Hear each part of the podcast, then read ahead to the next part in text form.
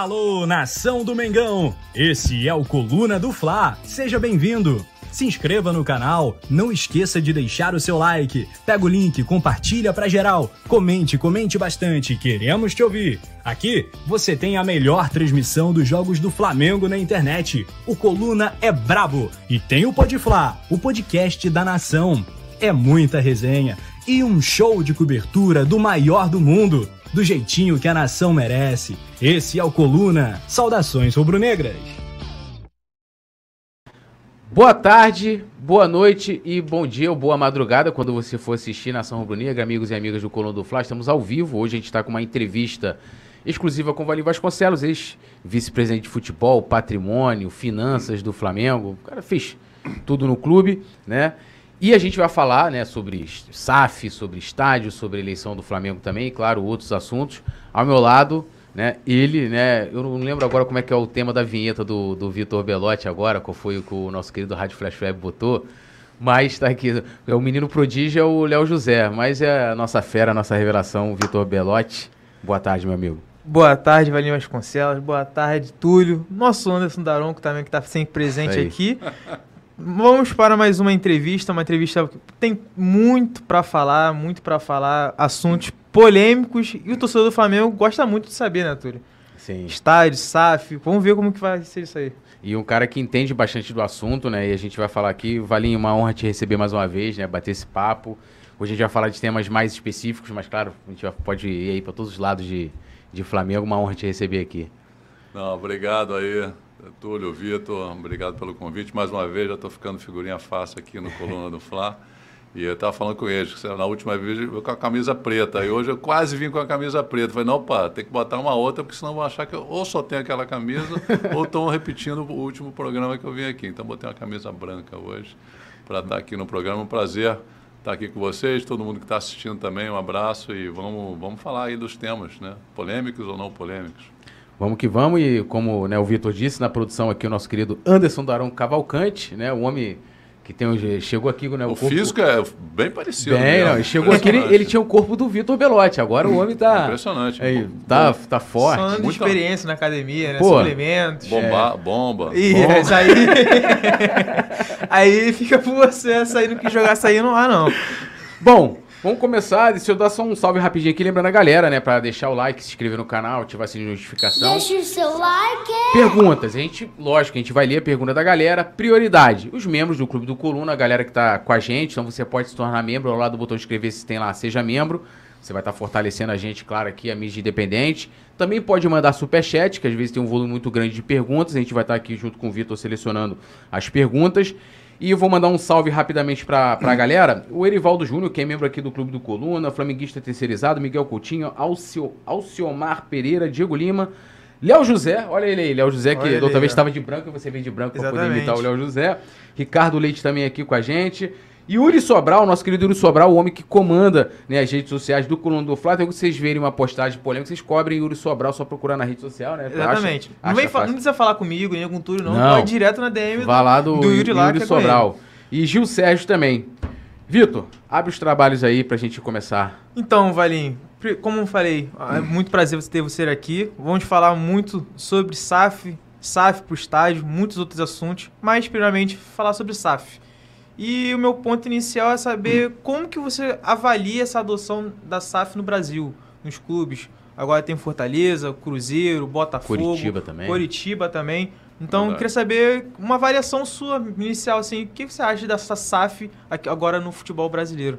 Ah, Vitor, eu acho que a SAF é um movimento inevitável no futebol brasileiro. Né? Começou né, principalmente pelos clubes que estavam mais necessitados, necessitados financeiramente, né? Você tem os exemplos de Vasco, Botafogo, Cruzeiro, Curitiba, ah, acho que são esses aí, que estavam realmente precisando de dinheiro, estavam numa situação assim, muito difícil, dificílima, e tiveram que e, receber esses investidores, e investidores também fizeram essa aposta inicial no Brasil para também conhecer o mercado brasileiro.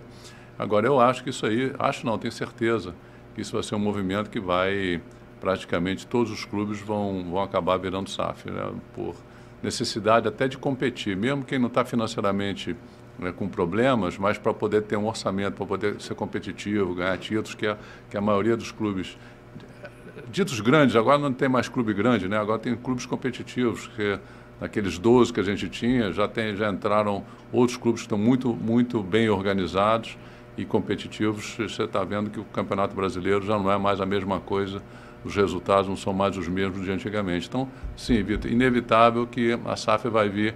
É que nem o Carioca morar em São Paulo. Um dia vai acontecer, não tem jeito. É, uma, uma questão assim, interessante que a gente viu né, esse ano no Campeonato Brasileiro, por exemplo, Vasco, que é SAF, Cruzeiro, né, é, Curitiba Bahia. também, Bahia Bahia, também. né?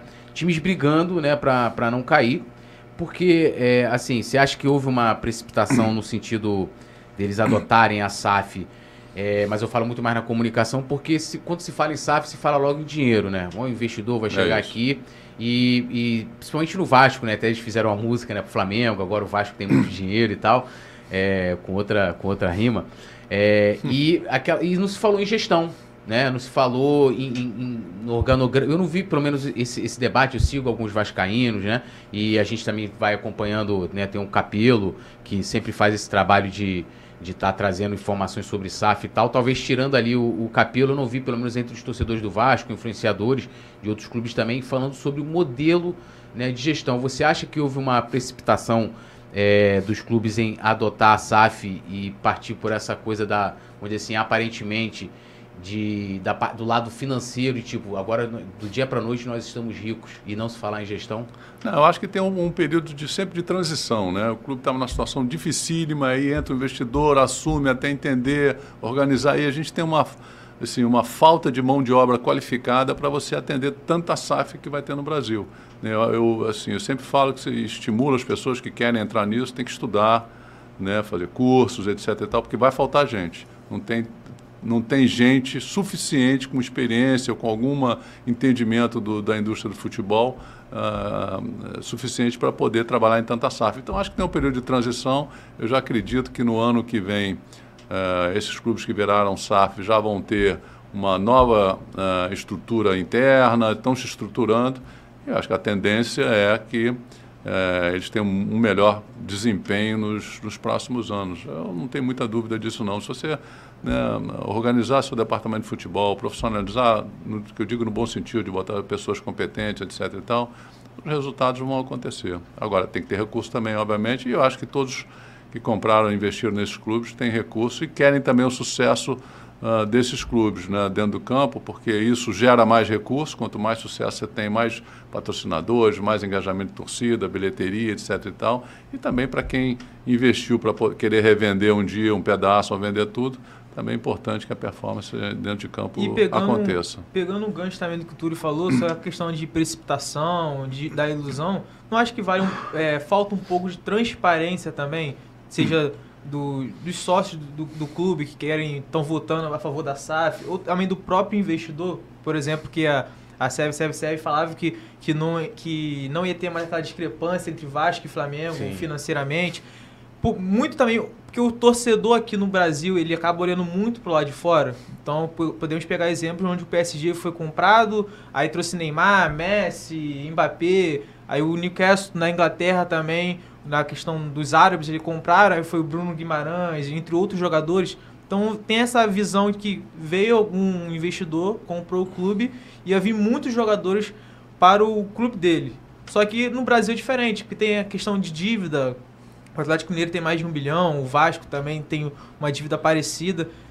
E essa falta de transparência dos investidores, também dos diretores que estão nos clubes, também isso não pesa nessa ilusão do torcedor e acaba, depois acaba se decepcionando? É, É, a gente e, tem e que só fazer um lembrete, né? Não sei se você lembra daquele artigo que você escreveu para o jornal o Globo, você falou Futebol SA, e que você fala justamente disso, né? Essa questão de que é, se deveria ter a, a maior transparência, na, na, principalmente na adoção né, dos clubes que forem, fossem ser empresas e tal. Isso a gente está falando um tempo que não tinha essa, esse debate. Essa né? pegou no fundo do baú, isso aí. Fundo do baú.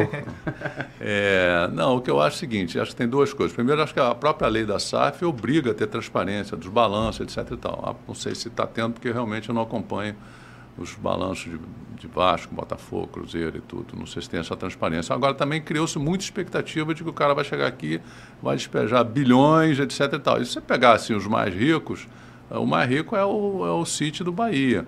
É O 777 é um fundo, tem dinheiro, etc. E tal, mas não é um fundo árabe. O próprio John Texor também não é um fundoário. Tem dinheiro, mas também não vai despejar todo o dinheiro dele aqui. Então, às vezes, você cria expectativa de, ah, eu trouxe o cara mais rico do mundo. Não tem. O mais rico, por enquanto, até agora, é o, do, é o CFG lá, que é o... Uh, não, City Futebol Group, City, que é, que é do, do, lá do Bahia. mundo árabe, e que comprou Bahia. O resto uh, tem dinheiro, mas não é esse, não é um Newcastle da vida, não é um os outros clubes grandes lá uh, europeus, do próprio Qatar, do PSG, que tem muita grana.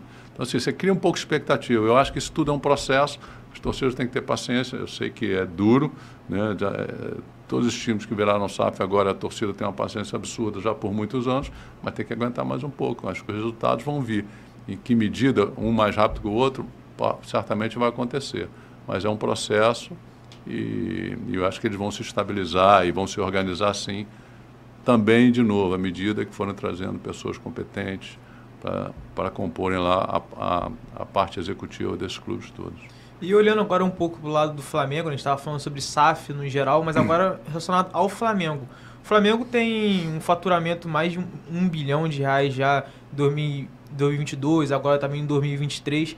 E você entende que o, esse seria um modelo ideal para o Flamengo? Não diferente dos outros clubes brasileiros que, como você falou, esses clubes brasileiros como Vasco, Botafogo, Cruzeiro, eles acabaram adotando esse modelo por conta das dívidas. E o Flamengo tem uma dívida, uma dívida podemos dizer, controlada, cerca de 250 milhões aproximadamente. Então, a, a, a SAF, o modelo de SAF no Flamengo, seria bom, benéfico para o Flamengo, pensando num maior faturamento e pensando em outros é, benefícios é, a longo prazo? Entende isso? Não, assim, eu acho que hoje, eu sempre falando isso, acho que o Flamengo ainda não, não precisa virar SAF. Né? Acho que o Flamengo ainda pode crescer com as próprias pernas, tem capacidade de crescer e eu acho que de uma maneira né, significante ainda. Então a gente não precisa é, virar SAF para competir no futebol sul-americano a gente não precisa virar SAF. Tá? Eu acho que entendo que um clube só precisa virar SAF quando ele não tem mais capacidade de crescer com as próprias pernas. Eu acho que o Flamengo ainda tem. Chegar num dia que a gente bater o faturamento de 2,5, 3 bi, olha, não consigo mais, a não ser que traga, a gente trazendo um parceiro que vai nos abrir o mercado da China, o mercado dos Estados Unidos, e aí nosso faturamento vai de 3 para 7. Bom, beleza, vale a pena? Vale. Eu vou dar 20, 30%, o cara vai me comprar e a gente vai crescer junto. A fatia de 70% do Flamengo sobre, sobre 2,5 bi vai ser uma fatia de 70% sobre 7. Né? E o cara que trouxe 30, comprar 30%, né, valendo 2,5 bi, vai ter a parte dele valorizada, mas é o cara que vai estar tá proporcionando, a empresa que vai estar tá proporcionando um crescimento absurdo para o Flamengo, mudando de patamar, podendo até competir a nível, uh, em nível mundial. Tá? Então, acho que aí sim é o dia que vai ter que ser, essa discussão vai ter que ser lançada dentro do clube e vai ter que ser, olha, vamos aprovar ou não vamos aprovar. E a gente tem que lembrar o seguinte, quando você vira SAF, e eu não entendi ainda o movimento lá do Fortaleza, ah, virei SAF, mas não trouxe ninguém. Você já está pagando 5% de imposto na cabeça do seu faturamento.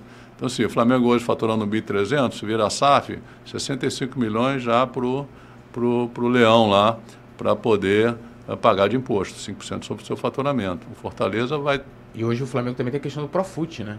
Que você muda né, questão de financiamento. Não, mas aí ficaria no clube associativo, né? Não sei, essa dívida normalmente fica no clube associativo e a SAF vai, às vezes sem dívida, você negocia levar alguma dívida, etc. E tal, mas já a, a parte do Profut certamente ficaria no clube associativo e, o, e a SAF sairia sem dívida, por exemplo.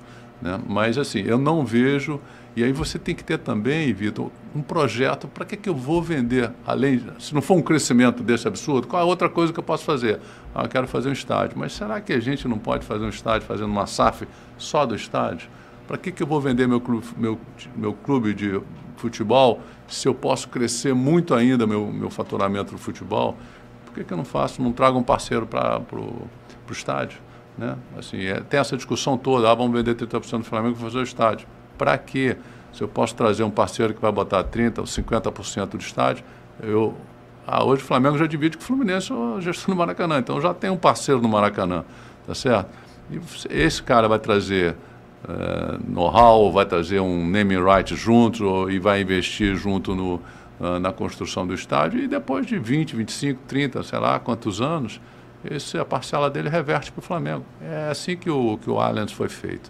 Então, eu não vejo ainda, é, é, não, não, concordo com os argumentos de que a gente tem que vender agora 30% é, do Flamengo para fazer um estádio. E o outro ponto é o seguinte: como é que eu penso em vender 30% se eu não sei nem quanto vai custar o estádio? Primeira coisa que você tem que fazer é assim, quanto é que vai custar, cuidar, custar, custar o estádio? Um bi, bi e meio, dois bi? Beleza, então tá, temos o um projeto aqui, terreno, mas estádio vai custar tantos bilhões. Tá, vamos lá, um bi e meio. Tá bom. Aí, depois que eu tiver isso tudo, projeto pronto, já uh, o orçamento do projeto, aí tá bom. Como é que eu vou arrumar esse um bi e meio em 4, 5 anos que vai, que vai custar a construção do estádio? Sei lá, o quê? É, 250 milhões por ano que eu vou ter que arrumar. E aí a gente, aí que você vai decidir, pô, preciso fazer a SAF para vender ou eu consigo financiar esse estádio em 4, 5 anos pagando isso daí? Com o quê? Com trazendo um parceiro que vai pagar a metade? Então, de repente, eu já largo 750, não preciso porque eh, vou trazer alguém. Vou trazer um name rights para para colocar no estádio. Como é que eu financio isso? Então, a primeira pergunta é o seguinte: quanto vai custar o estádio? Porque se ele custar um bi, é uma coisa, se ele custar dois bi, é outra coisa. Então, não, não acho que essa discussão de fazer uma SAF, antes de você saber se você consegue fazer um estádio sem virar SAF, eu acho que né, a, ordem da, da, do, do, dos pensamentos está equivocada. É, eu, a minha pergunta, até o Léo José mandou uma pergunta aqui que mais que vai entrar dentro do que ele está colocando e a gente vai falar sobre isso também. Que, que assim, eu, eu, eu queria que você explicasse as, as, a, as possibilidades, vamos dizer assim, de maneiras de se fazer uma SAF, né? tipo. Eu, e aliás, eu desculpe, não, acho que a primeira vez que eu falei SAF de estádio foi aqui na, Sim, na foi, foi. e muita gente falou, não pode fazer, não sei o que. Hoje já está todo mundo falando Sim, de SAF Inclusive, de já na hora já gostei muito da ideia. Eu sim, eu sou contra a SAF do gol a gente está falando. O Flamengo vendeu o futebol para alguém. Mas muita gente disse que não podia. Sair daqui, pô, tomei porrada demais. Pô, não pode fazer, você está maluco. Ah, só se ler a lei. A lei para mim está clara. É. E aí eu falei com o senador Portinho e falou, não, você está certíssimo. Falei, então tá bom. e obrigado. a gente, inclusive, vai, vai falar sobre, se aprofundar né, nessa questão. Mas eu queria que a gente fale assim da, da SAF modelo geral, como você é o cara da, da economia e tal. É, tipo, como é que pode ser feito? Tipo, abrir capital, coisa de bolsa de valores, debentures, como é, como é que, se, se de uma maneira clara para leigos como eu, né, eu já te procurei algumas vezes você me ensinar alguma O que, que é isso aqui? Passivo, não sei o quê, que eu não entendo nada Depende, de finanças. né? Passivo Não, passivo financeiro, e aí, por favor. Ah, financeiro, ah, financeiro. Por favor. É, como é que é, como é que os modelos assim de SAFs mais, dizer assim, corriqueiros dentro do mercado? Não, o SAF é basicamente uma empresa que tem ações, é uma SA, só que é uma SA do futebol.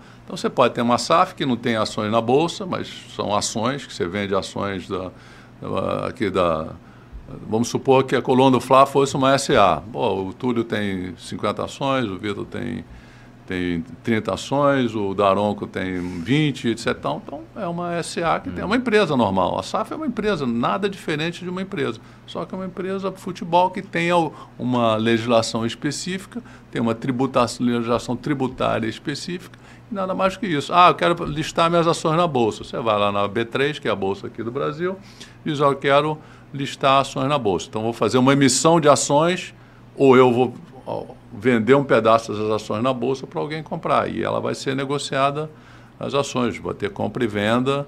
Uh, quem quiser comprar e vender ações da, da SAF do Flamengo, de novo, não precisa, tá? mas é só um exemplo.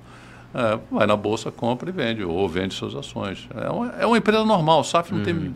diferença nenhuma de uma empresa normal, a, a, não ser a questão da legislação, questão de governança, questão tributária, a questão de você ter que pagar a dívida do clube associativo, ser solidário, mas é uma empresa normal. É uma empresa como se tivesse uma Vale do Rio Doce, que tem ações na Bolsa, uma Petrobras, nada diferente. Vai lá, Vitão.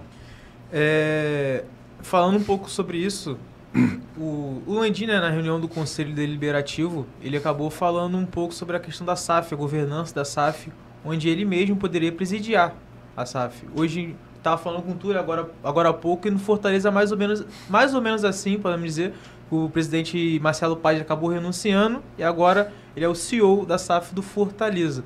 Como você consegue é, entender essa, é, isso? Tu acha que não teria que ter um profissionalismo maior? É, não ter a mesma pessoa, tanto como na, no, na presidência ali, na parte associativa, e ao mesmo tempo também como CEO da SAF? Não teria que ter uma separação? É, na realidade, como é que se funciona isso nas empresas, Vitor? Você, o CEO normalmente é apontado pelo Conselho de Administração das empresas. O Conselho de Administração, que é um órgão acima da diretoria executiva, tem lá normalmente sete, nove pessoas que discutem toda a parte estratégica da companhia, mas também é, é quem escolhe os, os, os, CEOs, o diretor-geral, o nome que, que presidente da, da empresa. Tá? Eu não entendi ainda essa questão lá do Fortaleza. Me, pareceu, me pareceu assim é, um pouco de conflito de interesse. Né? Quer dizer, o cara é presidente, eu sair daqui, eu vou ser o CEO. Mas vem cá, quem que escolheu o CEO? São, quem é o conselho lá da SAF, provavelmente são aliados do, do Marcelo, ele disse que queria ser presidente. E o, e o pessoal elegeu ele como presidente lá. Não sei como é que é essa negociação, mas uh, não me parece. Não me parece uma coisa assim muito é, talvez um pouco de conflito de interesse. Em relação ao Landinho, o que eu entendi é que se ele sair, se tivesse uma SAF um dia e alguém ou convidasse o conselho de administração da uma SAF do Flamengo, só que a maioria das ações seria do, do clube associativo, então seriam os representantes do clube associativo, o escolhessem para ser CEO, ele toparia. Aí é uma decisão aqui da, do, do, do, do, clube associativo, que eu não sei se tem que passar pelo conselho deliberativo, provavelmente. Olha, temos aqui uh, ah, 70% do capital da SAF do Flamengo e temos agora que indicar um uh, ah, CEO para ser o CEO da SAF do Flamengo, tá, do dia a dia. Então, como é que normalmente você faz isso? Já deveria vir indicações ou uma indicação do conselho da SAF para o Conselho Deliberativo do Flamengo, ó, achamos que o currículo do seu Rodolfo Landim é o mais adequado para ser o CEO. E o Conselho Deliberativo do Flamengo diga sim ou não. Ou vamos temos aqui três currículos para CEO da SAF do Flamengo. O Rodolfo Landim, o senhor Túlio Rodrigues, o senhor Vitor Belotti. É, nós já achamos que os três são iguais, vamos colocar aqui para o Conselho Deliberativo, suponho que seja, tá? não tenho certeza, para escolher um dos três. Aí, olha, eu escolho o Túlio, eu escolho o Vitor, eu escolho o Landim, eu acho que assim deveria ser. Eu não acho que o Landim, pelo e o Túlio estava lá aquele dia, ele falou que eles seria. Ele falou, ah, se me escolherem, poderia ser, tá? Mas, assim, por isso que é importante, e aí eu vou voltar, vou para um assunto lá longe e volto mudança do estatuto do Flamengo. A gente tem que melhorar aquela governança, até para prever se um dia virar SAF, como é que vamos escolher o presidente da SAF do Flamengo no futuro. Isso tem que estar tá claro. Né? Não pode ter nenhuma dúvida se é o Conselho Deliberativo, se é a Assembleia dos, dos associados do clube e, e como é que esse processo vai ter que ser feito.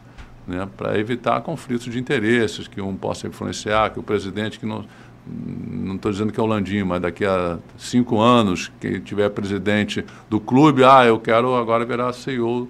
Mas vem cá, como assim? Você tem qualificação, você não tem, a gente tem que analisar outros candidatos. Então, assim, mais importante de tudo é a gente ter, de novo, um novo estatuto e que a gente consiga fazer um processo que não tenha conflito de interesse. E, então, se não tiver conflito de interesse, não tem problema nenhum. Você tem currículo e, e a maioria votou para ele ser, Uh, zero problema. Agora tem que ter um mandato, né? Esse negócio de, ah, o cara é, virou CEO, ficou a vida inteira. Em nenhuma empresa você tem um CEO que fica a vida inteira. Normalmente o cara tem um mandato, e aí dois, três, anos normalmente, depois de três anos tem uma assembleia, eu tenho um conselho, o conselho, não, estou satisfeito, a gente vota para a assembleia reelegê-lo, é, re, não, reconduzi-lo. Uh, não, não estou satisfeito, acabou seu mandato, vamos botar outro no seu lugar. É isso que tem que ser feito. Copiar a empresa, essas empresas grandes, né? como falei, Vale, Petrobras, todo mundo tem esse, esse processo aí de indicação de CEO. É assim que tem que funcionar. É, uma coisa interessante, que até está falando essa questão de governança, né? Que nos áudios que vazaram lá da, da reunião que ele teve com o grupo, e ele ali ele faz muitas críticas à, à governança do Flamengo, né? Que é uma coisa, né? Que há um, é, é, principalmente ali na primeira gestão do Bandeira, no início ali, tinha, né, lembro que na época tinham é, estudos, né, projetos de estatuto, né, para renovar o estatuto, E aquela coisa, ah, vamos deliberativo, vamos, vamos enxugar aqui, o conselho de administração não vai ser dessa forma, vai ser de outro jeito e tal. É, que sempre foi um debate válido, inclusive, né? Sendo que, assim, o, o Landim, né, e aí entrando nessa questão que você está falando, para onde eu quero chegar, até para você dar uma opinião. Ele critica a governança, o que é um direito dele, e, e, concordo com ele em algumas coisas. Mas, por exemplo, quando vocês entraram, quando vocês estavam todos juntos lá em 2013, vocês se utilizaram de uma forma positiva da ascensão que vocês tinham política daquela época, naquela ocasião, para quê? Para mexer em algumas. tentar mudar o estatuto, algumas coisas foram, foram feitas. É, por exemplo, lei de responsabilidade fiscal, importantíssimo que, que aquilo fosse feito né, naquele momento. E ele está lá há seis anos e ele não fez nenhuma mudança significativa. E ele poderia fazer. Ele tem, hoje a ascensão política é da situação, a gente sabe disso, né? E nunca fez, né? Ó, vou mudar aqui, vamos fazer uma reforma estatutária mais, mais abrangente, vamos ouvir. Não quis fazer.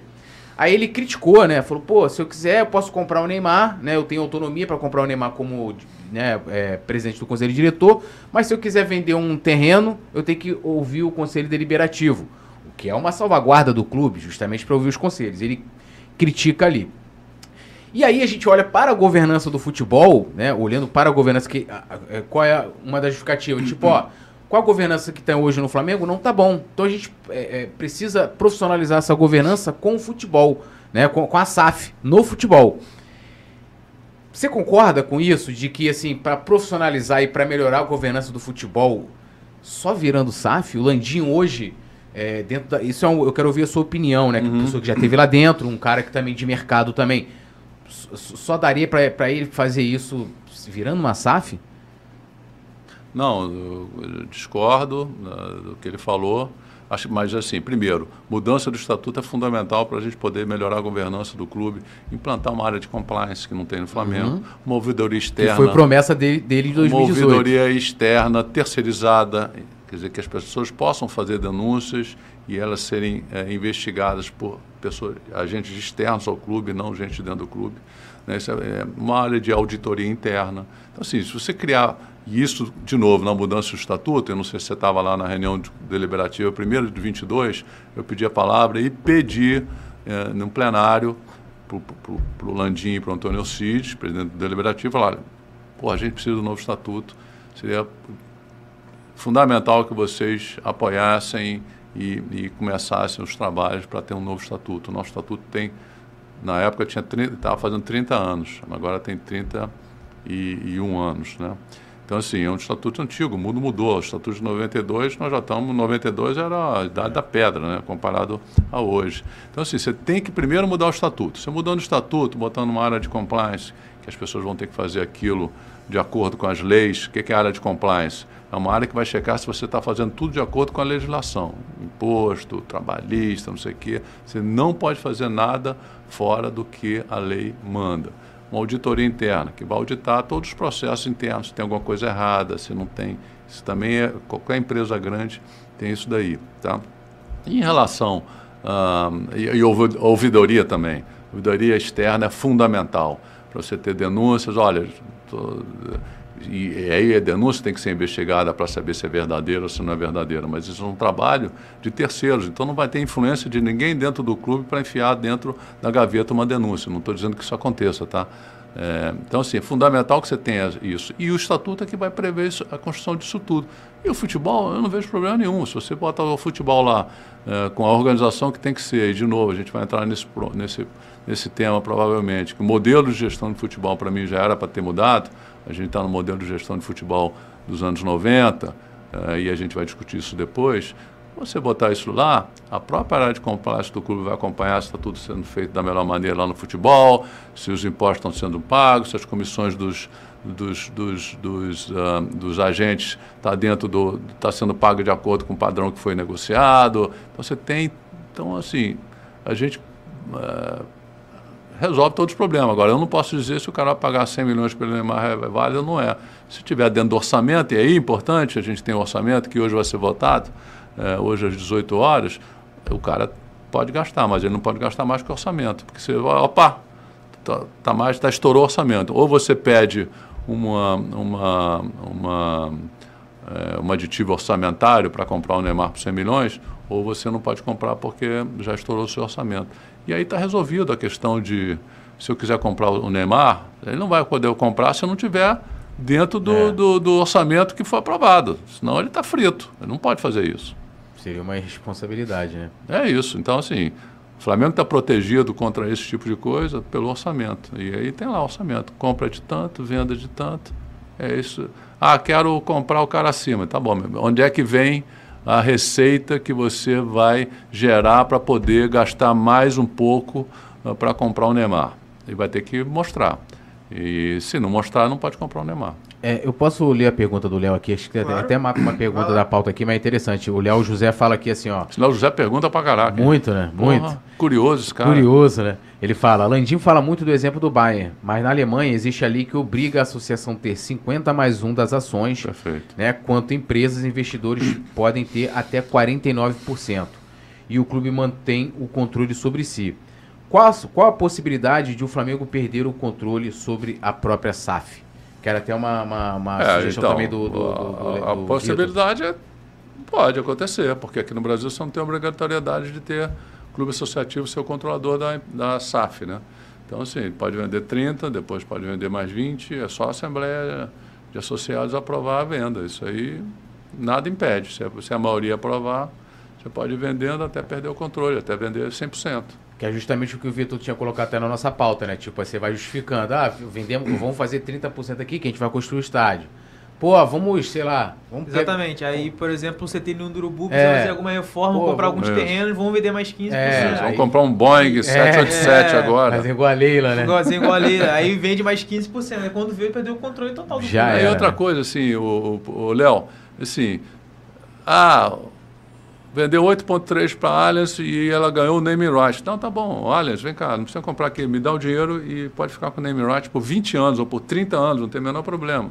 Né? O, o, o Adidas, ah, Adidas comprou 3% e é o fornecedor oficial por sei quantos anos. Não tem problema, se a gente sentar aqui e Adidas, você quer ser?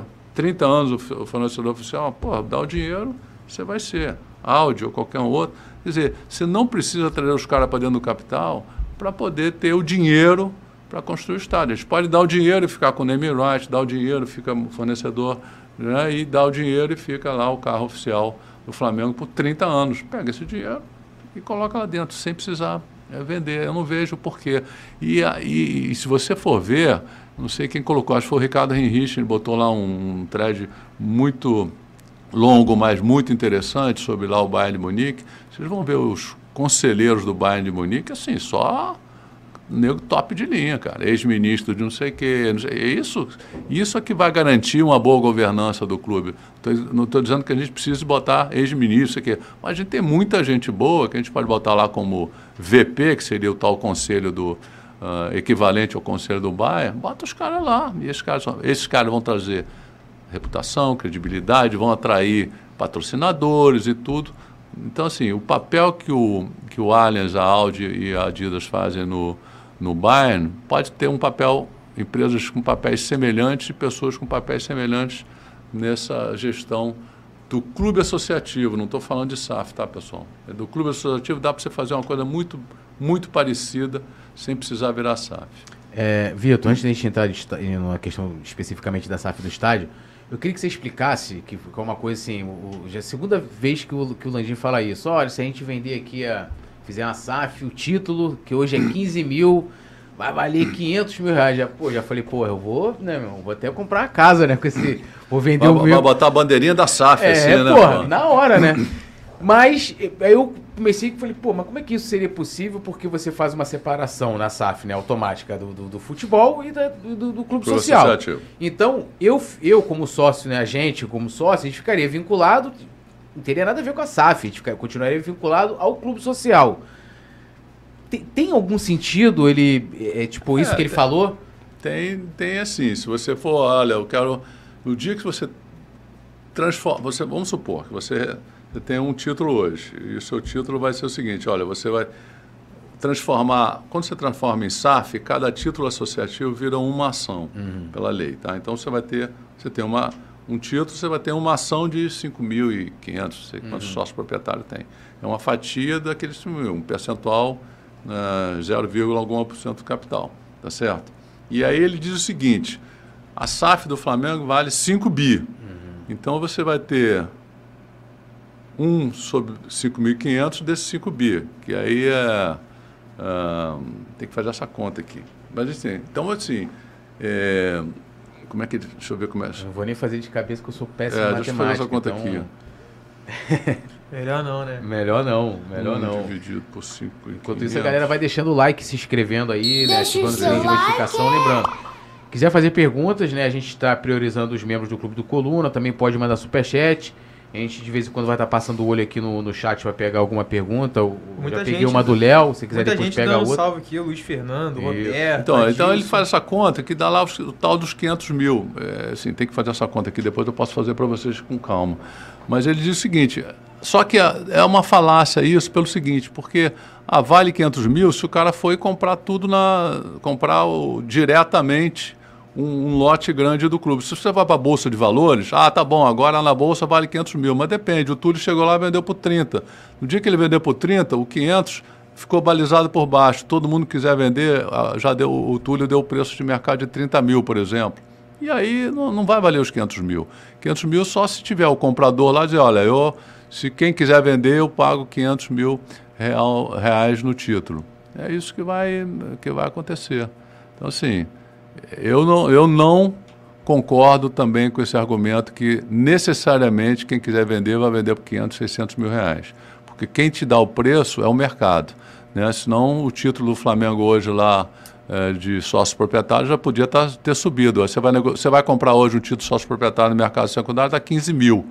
Né? Se isso fosse verdade, ah, opa, deixa eu pagar um pouco mais, uns 50 mil, já está valendo, porque esse troço pode valer 600 mil daqui a cinco anos. Olha, o investimento é maravilhoso, mas ninguém, tem a, ninguém pode te dar certeza de que isso vai valer 500, 600 mil. Depende do comprador querer. Uh, e aí vou te falar, no dia que alguém comprar 51% do Flamengo, ele não vai querer comprar os outros 49, não precisa, porque já tem um controle do, já tem um controle do, da SAF do clube e aí uh, o resto dos títulos vão vender para uma, uma micharia, entendeu? Então, assim, não, não concordo com esse argumento que, que necessariamente o título possa valer 500, 600 mil. Teria que fazer uma, uma conta aí, não uma conta, né? Teria que ter uma, uma, um movimento de comprar 100%. Aí 100% o cara, não, não, pago aqui 5 bi, 6 bi por 100% dos títulos do Flamengo, das ações, depois que você transformou em SAF, e aí o cara paga o lote inteiro. Aí você sai com seus 500 mil. Se for para a negociação da Bolsa, com certeza isso não vai acontecer. Se for isso mesmo, a gente pode até entrar numa negociação aqui Pô, já. Não, é 500 já mil, qualquer, qualquer 300, 400, aí você chegando aí com, esse, com essa grana, eu tô te vendendo. Agora, Valinho, falando um pouco, a gente falou um pouco sobre SAF no geral e agora na questão de SAF para o estádio do Flamengo.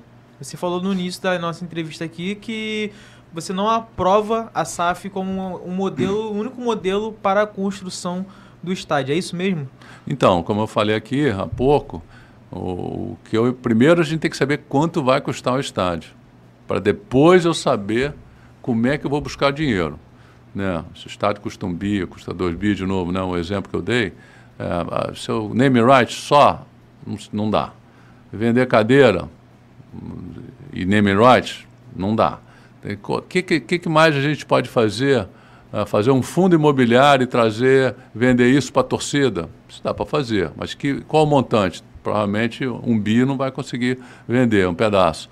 E outra, trazer um parceiro, né? trazer um investidor. E eu tenho certeza que o dia que o Flamengo falar, ó, tem aqui um projeto de fazer um estádio, já tô, tem aqui uma promessa de compra e venda do terreno, eu estou querendo trazer um investidor para comprar 50%, entrar 50% comigo nesse estádio. E fazer uma concorrência internacional para quem quer vir é, junto com o Flamengo fazer o estádio. Mas você já tem o projeto, você já vê o custo da obra, quanto tempo vai levar. Né? É, tudo isso tem que estar tá pronto. Nenhum investidor vai chegar aqui e fazer uma proposta se, se não souber quanto é que vai custar. Se não souber uh, quanto tempo vai ficar pronta a obra. E no dia que tiver isso, aí sim fazer uma concorrência internacional tenho certeza que um produto como o Flamengo vai ser muito atrativo para qualquer investidor que queira vir para o Rio de Janeiro, para uma, se for lá no gasômetro, uma, uma região que vai ser é, desenvolvida, que possa ter possibilidade de outras atividades é, no estádio. E eu, de novo, discordo que o Landim falou, não pode ser só futebol. Nenhum estádio hoje sobrevive só com futebol. Eu acho que tem que ter assim, uma flexibilidade, mas agora tem que ter um acordo de utilização desse estádio. E aí vai depender uh, da negociação ou da proposta que algum investidor, operador de estádio no mundo inteiro, venha para cá e diga, olha, a gente topa, vamos negociar aqui, o dia que não tiver jogo, você joga no Maracanã, você joga no Pacaembu, em Brasília, mas isso vão ser uh, poucas datas. A gente pode dizer, olha, final do ano você não pode fazer show porque a reta final do brasileiro eu quero jogar sempre em casa. Então, uh, outubro, novembro e começo de dezembro não pode fazer show. Você pode fazer show qualquer outra época do ano. Entendeu? O final de Libertadores, que a gente vê mais ou menos, também nesse mês eu não quero show, porque tiver o final de Libertadores do Maracanã, que normalmente é mais no final do ano também, Sim. outubro, novembro, Topa do Brasil, Libertadores brasileiro, olha, esses três meses aqui, até acabar o brasileiro, não tem como jogar no Maracanã. E é um acordo que é feito, e isso pode dar, ah, eu pago menos por isso, mas tá bom, você vai pagar um pouco menos, mas é, é assim que eu quero. O resto do ano, você me avisando com antecedência, eu me viro jogo em outro lugar. Eu não vejo nenhum problema. Você tem o Engenhão que você pode jogar, teria o Maracanã que você pode jogar. Eu não vejo nenhum problema em, em relação a você ter um parceiro e o parceiro utilizar o estádio para outras atividades, para rentabilizar. E o Flamengo seria também, receberia um pedaço, assim como o Palmeiras recebe lá da W Torre um percentual por eventos que tem lá dentro. É, é, essa, essa seria até minha, a minha pergunta, né? De, porque sempre se elogiou né, que o, melhor, o melhor modelo é, no Brasil era o, é o do Palmeiras, né? Por exemplo, o Palmeiras não se endividou igual o Corinthians para poder, né? No caso, o Palmeiras lá ampliou, mudou lá o seu o antigo Parque Antártica. É, e chegou a se discutir algumas, algumas vezes isso no Flamengo. Pô, vamos procurar aqui, né? Encontrar um parceiro como o Palmeiras tem para poder tentar financiar o estádio. Com essa questão de hoje da SAF, que né, de, exclusiva, você disse que a legislação permite que isso aconteça. É, entre esses dois modelos de você procurar um investidor com tudo que você falou e o SAF, qual que você acha melhor que o Flamengo poderia talvez adotar? Olhando hoje, porque assim, você colocou coisas aqui importantíssimas. Nós não temos projeto.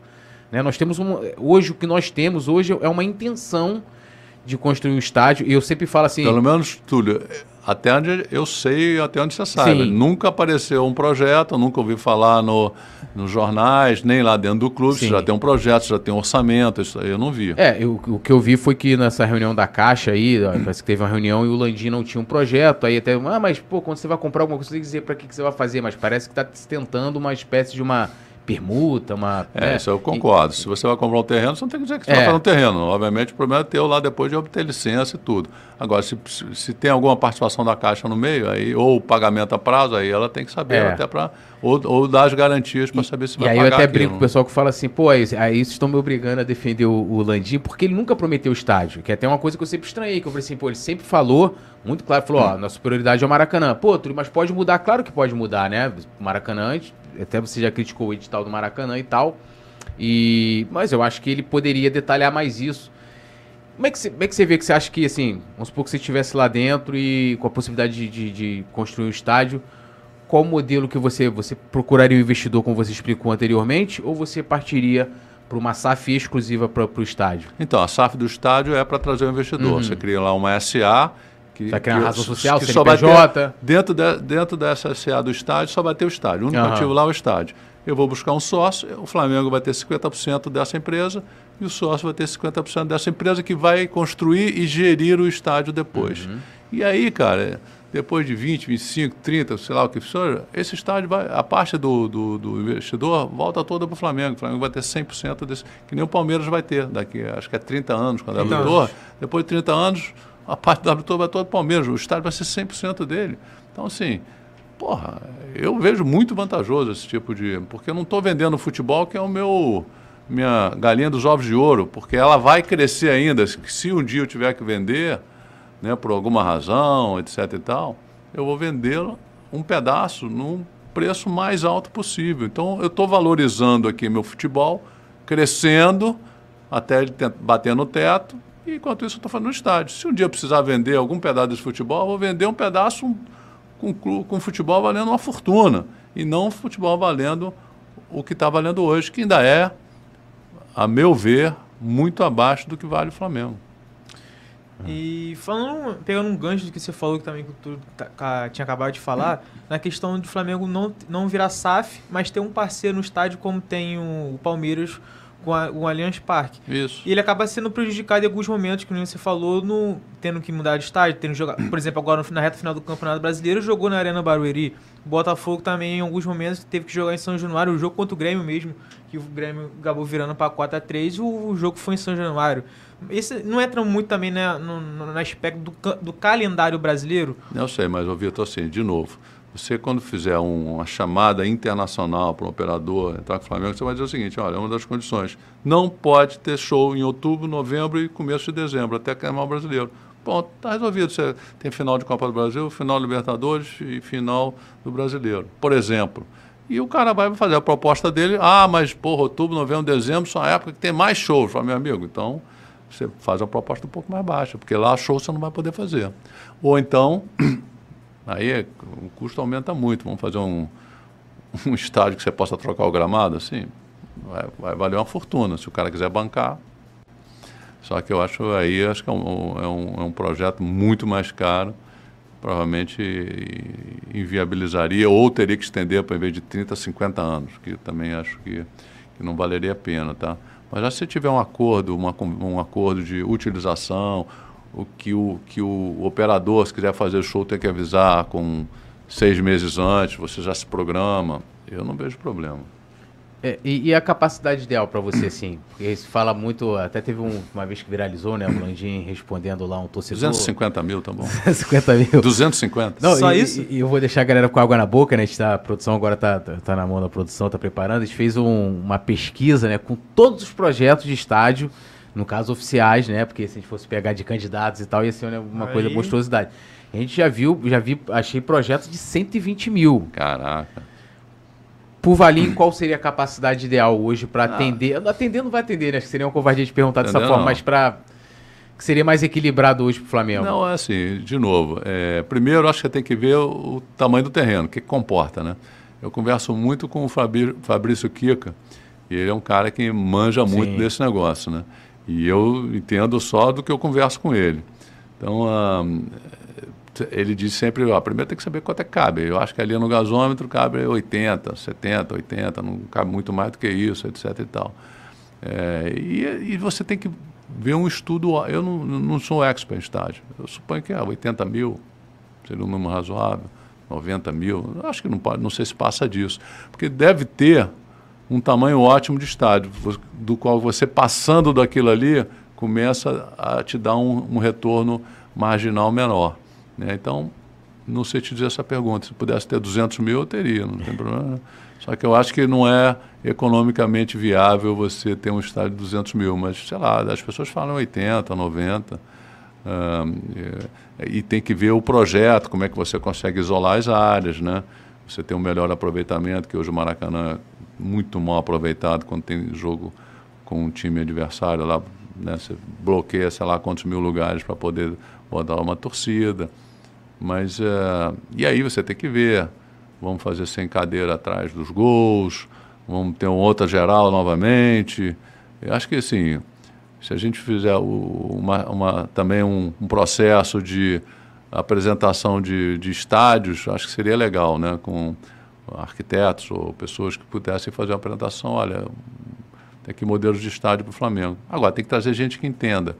Eu gosto sempre de trabalhar, quando eu não entendo o assunto, eu gosto sempre de trazer gente que entenda, porque é o que te dá segurança se a decisão é a mais correta ou não. Então, você tem o Fabrício Kika, você tem o Alexandre Vrobel, são pessoas que têm, já estudaram bastante esse assunto e que certamente deveriam estar uh, num processo uh, de, de, identificação de terrenos e, construção, né, análise dos projetos e construção uh, do estádio. É, posso, posso mandar um salve Pode, aqui pra galera? Rapidinho, antes, antes da gente continuar, só mandar um salve aqui, ó. Cláudio Cruz, Black Zeu, José Luiz Teixeira da Silva, Ezequiel Chaves, Júlio Doze, Luiz Fernando Alves também, é, Roberto Barreto de Carvalho, João Gonçalves, Antônio Anius também, Edmar Damasceno, é, Galera, eu não vou ler aqui porque gente- é, os comentários, é, porque a gente quer aproveitar o máximo sem do, ofensas, sem ofensas. do. Não, não, pior que não tem. Tô, tô te chamando aqui de presidente, nosso É, candidato, tá? Muitos Tá- elogios até. É, muitos elogios. Pra gente poder extrair bastante do Valinho aqui, que a gente, que nem queria, daqui a pouco tem que ir pra, né? Você tem a reunião lá do Conselho de Administração, é, né? Tem tempinho ainda. Então a gente vai, vai aproveitar. Pode mandar bala, É então. isso, vamos seguir. Falando um pouco também, entrando mais na questão do estádio, o Flamengo vai lançar junto com a Adidas, né? A, a Fan Shirt, que é uma camisa Sim. um pouco mais popular, cerca de 180 reais. Pro torcedor que não consegue comprar uma- hoje em dia, né, uma camisa oficial do Flamengo, 350, às vezes 400 reais, caso ela quer, queira colocar um patch de campeão da. Libertadores, campeão brasileiro, acaba sendo muito caro. E vai ter esse lançamento da Fan Shirt. Por conta desse- disso, tendo um, um estádio próprio, tu acha, você acha que o Flamengo pode também colocar os ingressos populares? Já tem, tá colocando agora uma camisa popular para as pessoas que não têm tanta condição financeira e ingressos populares. Você acha que isso é possível também? É, eu acho que não- não- a questão não pode, ele tem que colocar gastos populares, isso é fundamental. E por isso que o projeto do estádio, quando você for fazer um estádio, você tem que, você tem que dizer, olha, eu quero, vamos fazer um concurso para projeto de estádio, então eu quero uma área de, ingressos populares de tantos mil lugares. Ponto, o cara vai botar lá. Se é geral, se é atrás do gol, aí eu- cada um vai, dentro da sua criatividade, estudando estádios pelo mundo, verificar, não, consigo botar aqui 10 mil lugares, eu quero 10 mil lugares a ingresso popular, dos 80, dos 90 mil, 10 mil tem que ser ingresso popular. Você consegue pegar isso, Vitor, e eh, redistribuir esse subsídio para o resto do estádio. né? O cara vai pagar 5, 10 reais a mais aqui no ingresso dele, mas em compensação vai subsidiar lá ah, 30, 40 reais do, do, do preço do ingresso popular. Agora, o que, que a gente precisa ver assim, se o ingresso popular chega para o popular mesmo, para o povo. Né? Porque você compra ingresso popular e vai a galera que tem grana, porra, aí é, é complicado. Como é que faz isso? É um cadastramento, né? Sei lá, estou chutando, tá, galera? É um cadastramento das pessoas que, né? E você vai lá, tem o, o, o governo tem um, um negócio desse aqui que é. Tem, da Sudeste, né? Que Não, não estou dizendo o governo do federal, esta, Ah, tá. estadual, tem uma relação lá da, de. Você poderia fazer isso, olha, está aqui, em relação. Cadastro ah, Bolsa Família. Cadastro desse Bolsa Família, sei lá, aquelas pessoas que estão cadastradas ali, de alguma maneira, é porque não tem renda, tá? Então, assim, prioridade para aquela galera comprar ou para ir para o estádio. Acho que tem que ser alguma coisa assim, né? E acho que essa é a maneira que você consegue atender efetivamente as pessoas que não têm dinheiro e que não é que queiram, elas têm que frequentar o estádio. O Flamengo tem que trazer essa galera, porque essa, essa é a torcida raiz do Flamengo, a galera que nunca foi Maracanã, assim, fico, quando eu vejo aqueles molequinhos, né, molequinho no bom sentido, né, aqueles menininhos lá, porra, indo pro Maracanã a primeira vez com um olho desse tamanho, porra, aquilo é a coisa mais emocionante que Sim. tem, cara. Porra, você proporcionar isso aos meninos e às meninas que, porra, não- talvez não tivessem ou nunca tiveram chance de ir ao, ao Maracanã, isso é. O Flamengo tem, de novo, sempre falei isso, o Flamengo é uma entidade privada, mas tem um, assim, um caráter de empresa pública, porque pela sua ah, grandiosidade. Então, tem- algumas coisas que faz. A área da responsabilidade social tem feito bastante coisa. Né? Eu, tenho, eu tenho acompanhado lá. Até, foi até premiado, né? Não, foi. Agora teve lá um kit de Natal também que você. Sim. Eu, sou padrinho de quatro meninos, de cinco meninas lá, compra um kit, dá de presente, ela distribui. Pô, isso é, assim, o Flamengo tem que fazer todo esse tipo de ações. E a área da responsabilidade social tem feito bastante coisa assim. E aí no estádio a gente tem que contemplar alguma coisa desse tipo. né? Como é que eu trago as pessoas com renda baixa para ver jogos do Flamengo? São tão torcedores quanto as pessoas que têm renda. Rapidinho também, Túlio, Uhum. pegando um gancho do Valim, é, na questão Não, do estádio. Olha o respeito, hein? Pegou Hã? o gancho do Valim, pô. Ficou esquisito. olha olha Ficou maldade, esquisito isso aí. olha. Depois do passivo financeiro, nós temos um gancho maldade. Valim. Na pergunta, na pergunta. Daronco, dá um cartão amarelo pra esse rapaz. É, Daronco, falou isso, você quer, quer um cafezinho? Uma água? Não, outro cafezinho tá bom. Aí, ó, Você eu que também fez? quero. Fui eu que fiz, ficou Pô, bom? Pô, bom mesmo, cara. Aí, ó. É. Vou até botar aí. Aprovado. Eu quero comprar um desse pra lá pra casa também. Mas mas- foi a Cláudia que ensinou você, né? A Cláudia, ela, ela não deixa eu fazer, né? Porque lá a gente ainda tá naquela época do, do artesanal, né? Não temos essa, que aquela máquina ali. É um negócio, tu bota ali o negócio ali dentro. É, ali, Simon Ledo, porra, né, é chique, né? Tu conhece o Simon, né? Aqui do, Sim, sim. O Simon, porra, agora ele meteu. Outro patamar, né? É, se eu vou te mandar a foto dele, o Gabigol meteu aquele brilhante no dente. ele, ele colocou no dele também, mas dourado. Porque ele falou, né? é, eu sou ouro. Eu falei, não, nem tudo que eu é ouro. Mas vai no seu gancho Vamos aí. lá no gancho aí. com todo respeito. Mas com todo respeito, é claro, falando na questão da pergunta, Aham. é na questão dos ingressos populares, né, no estádio Sim. do Flamengo. O hoje em dia o problema está nessa, nessa mecanização, podemos dizer, da venda de ingressos. Hoje em dia os sócios torcedores, às vezes os mais tops sócios torcedores não conseguem comprar ingressos para o setor norte, que é onde fica normalmente organizados, onde tem muitos mosaicos. Então, a pessoa, às vezes, o torcedor do Flamengo, às vezes paga caro e nem assim consegue comprar ingressos para aquele setor. Então, você acha que isso tem que mudar também essa forma? Não, assim, o primeiro, essa, essa é, metodologia lá do, do sócio torcedor, eu acho que tem que ter, o cara tem que ter mais assiduidade, né? Quem tem mais assiduidade, vai mais a jogo, deveria ter preferência. Porque, pô, senão é fácil, né? Até chegar outubro, eu entro para sócio torcedor, top de linha lá, porra, vou a todos os jogos, e quem ralou, pagou o ano inteiro, foi o jogo, não sei o quê, fica fora.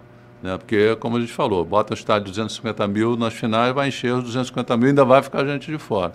Então tem que ter alguma maneira de você privilegiar primeiro quem frequenta mais o estádio, vai ter algum sistema de pontos, de pontuação, etc e tal, e esse cara vai ter prioridade. Ah, você entrou agora pagando sócio lá, diamante, sei lá o que, que é. Meu amigo, infelizmente, para o jogo de amanhã não vai dar para você entrar, não vai dar para você comprar, né?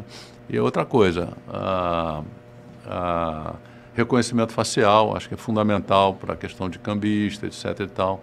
Então, assim, tem uma série de, de, de ações que você pode ter, Vitor, visando a proteger a quem é mais fiel no sentido de, de ver a, de estar ralando nos jogos menos importantes e estando lá, é, junto com a questão de preços mais populares. Se a Norte é o preço mais popular, então vamos ver. Norte, né, no Maracanã, o Norte, no, no Estádio Novo, não sei se vai ser a Norte, mas a gente tem que ter uma maneira de, de juntar as duas coisas. Sócio torcedor ter prioridade por fidelidade e, eh, e sócio eh, e, e- a preços nos setores populares.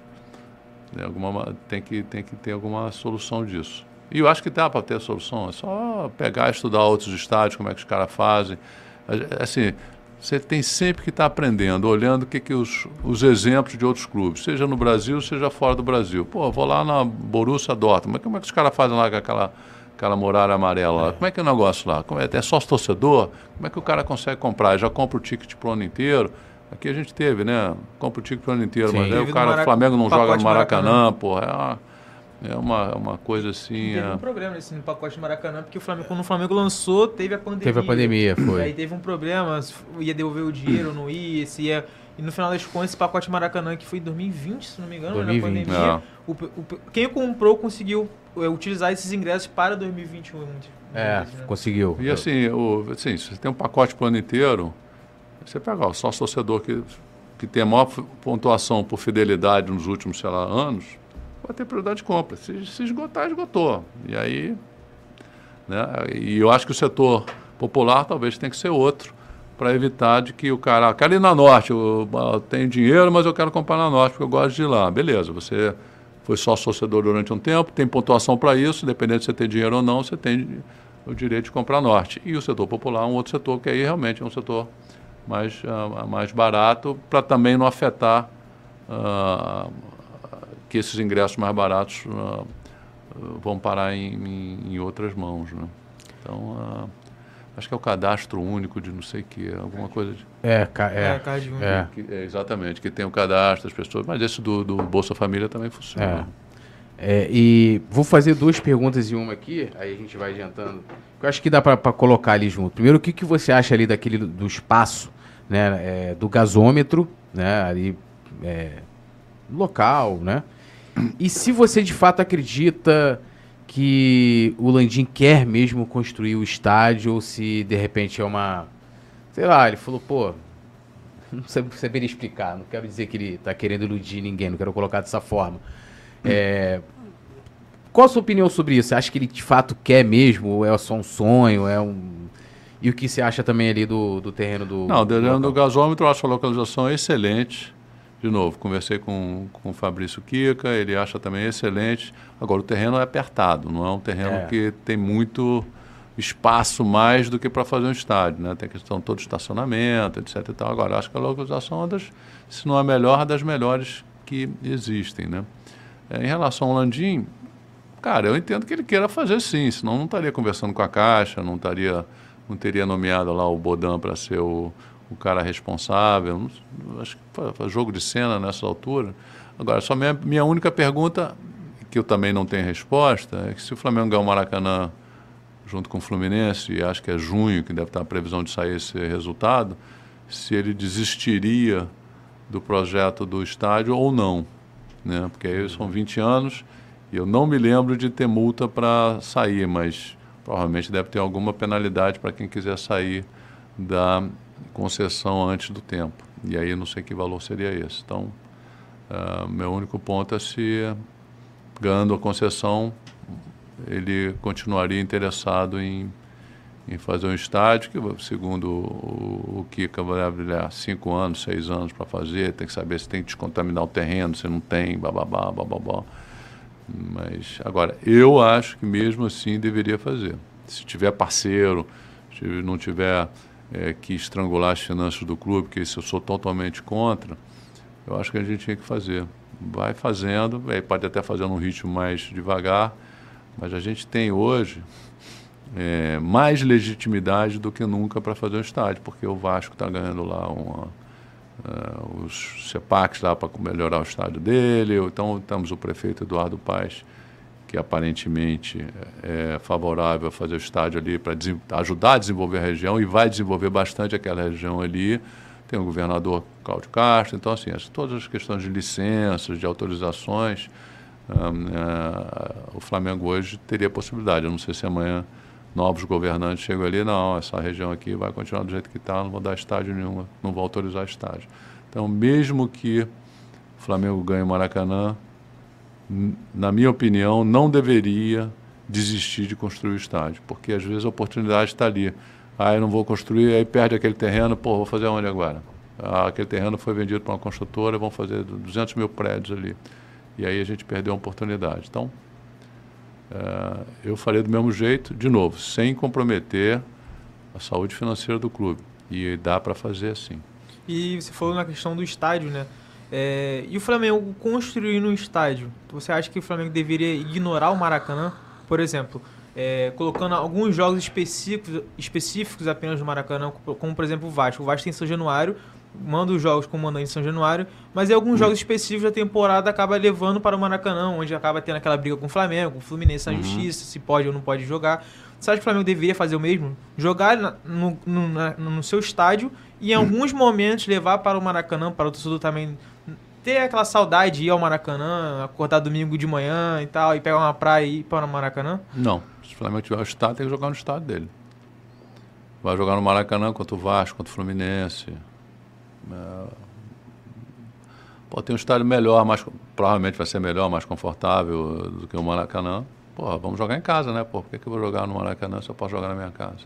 Estou dando vantagem ao adversário. Lá, lá no, no estádio com, com a arquibancada colada no gramado, né, no cangote do jogador do outro time lá, é isso que a gente precisa. É uma acústica foda lá, porra, para nego não conseguir ouvir lá dentro do campo. É pressão total, tem que jogar em casa. Então, Maracanã opinião- vai ser para a gente visitar. Não tem nem mais Papai Noel, né? não tem mais isso. Agora tem que ter o Tour Maracanã. É, ver o tour lá, exatamente. Então, para você, só clássico, então, tu acha que o Flamengo deveria Não, clássico, mando de campo deles. No mando de campo nosso Ah. é nosso estádio, porra. Nenhum jogo Nenhum lá. jogo no Maracanã, Não, então. mando nosso não. Só mando dos outros. Ó, Fla-Flu no, no nosso estádio, Flamengo e Vasco no nosso estádio, Flamengo e Botafogo no nosso estádio, tudo. É, você vê, eu falei dele, né? Ele apareceu, Simon Ledo. É, ele mandou. Com, com, com ouro ou sem ouro? Apareceu com ouro que ele mandou um superchat, né? Ele mandou um dinheiro aqui, fez um superchat pra aparecer em destaque, porque mesmo ele sendo chefe aqui, não- tem hora que não, não dá pra acompanhar, né? Não, não. É. Mas ele, ele mandou aqui, ó, e ele já vem atropelando a nossa pauta. Aí você sabe, ele além de, tá, de ser chefe, tá pagando. Então eu vou ter Pois que. é.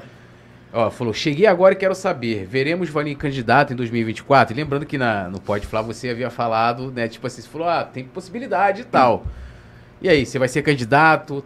Ainda mudou, o que, que mudou, se mudou alguma coisa da época do Pode Falar pra cá? Como é, que, como é que tá essa situação aí?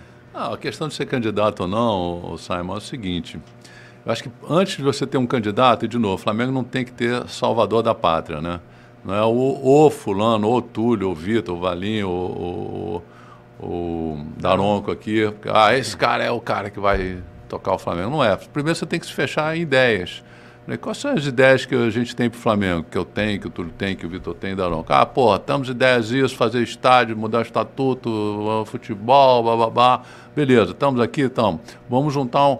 Qual grupo, né? começar a conversar com os associados e olha, nosso projeto é esse, estão de acordo, estão de acordo. Se conseguir montar um grupo grande que tenha chance de ganhar e, e esteja fechado em torno daquelas ideias, ou 80% daquelas ideias, né? Aí você vai o seguinte, tá bom, beleza, temos aqui um grupo.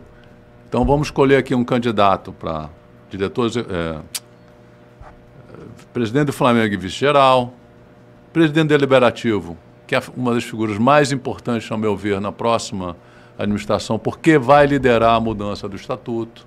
Então você tem presidente do Conselho Deliberativo, vice-presidente do Conselho Deliberativo, presidente do Conselho de Administração, vice-presidente do Conselho de Administração e o Conselho de Administração também é importantíssimo, porque provavelmente vai ser o cara que vai, além de conduzir as eleições, vai ser o cara que vai aprovar o orçamento para a gente construir o estádio. Né? Então, a, a, esse cara vai ter uma responsabilidade enorme de discutir lá dentro do, do Conselho de Administração e, obviamente, se, se julgar necessário, propor né, um orçamento que contemple lá uma parceria com uma empresa estrangeira para a gente construir o estádio. Então tem o presidente do Conselho de Administração, tem o vice-presidente do Conselho de Administração, tem o presidente da Assembleia Geral, tem o vice-presidente da Assembleia Geral. Então todas essas figuras são eleitas e são pessoas que provavelmente ou deveriam né, ou estarão dentro desse grupo é, que se fechou em torno de 10. E você pode ser? Não, não posso ser presidente, mas porque estou com pouco tempo, mas for, é, eu, eu topo ser presidente do, do Conselho de Administração. Túlio, não, Túlio eu estou com tempo, posso ser presidente do Flamengo. Então, assim, primeiro, Simon, tem que fechar em torno de 10. E tem que ter um grupo grande, grupo para ganhar. Porque se não tiver grupo para ganhar, cara, é bater, né, é perder tempo. Né? E eu acho que tem, acho que muita gente que eu converso é, é, tem as mesmas ou ideias, ou, ou, a maioria das ideias concorda com o que eu concordo, o que, que precisa ser feito para o clube. Se eu for convidado por esse grupo, uh, poderia aceitar.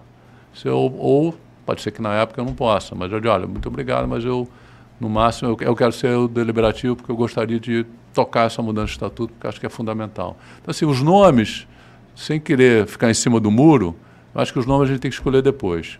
Saber se a gente tem uma candidata, uma chapa, né, consegue montar uma chapa viável com ideias que a grande maioria é, entende ser o melhor para o Flamengo, aí sim, depois que fechar isso, lá para março, abril, aí você tem que fazer a chapa completa, porque não pode vir o presidente desvinculado do presidente do Conselho Deliberativo, cara. Tem que ser. Os dois têm que estar eleitos, tem que ser uma coisa assim muito fechada. Conselho de administração a mesma coisa. Então vamos dar um, dar um tempinho mais para ver como é que a coisa evolui. Se evolui, eu acho que evolui. E aí sim a gente vai, vai ver em que posição cada um vai jogar. É, antes do Vitor, a gente está entrando no tema eleição, mas antes do Vitor perguntar, tem um. Só para a gente não perder o tema estádio, o Pablo Sodré ele comenta aqui que a gente está falando assim, de contaminação do solo.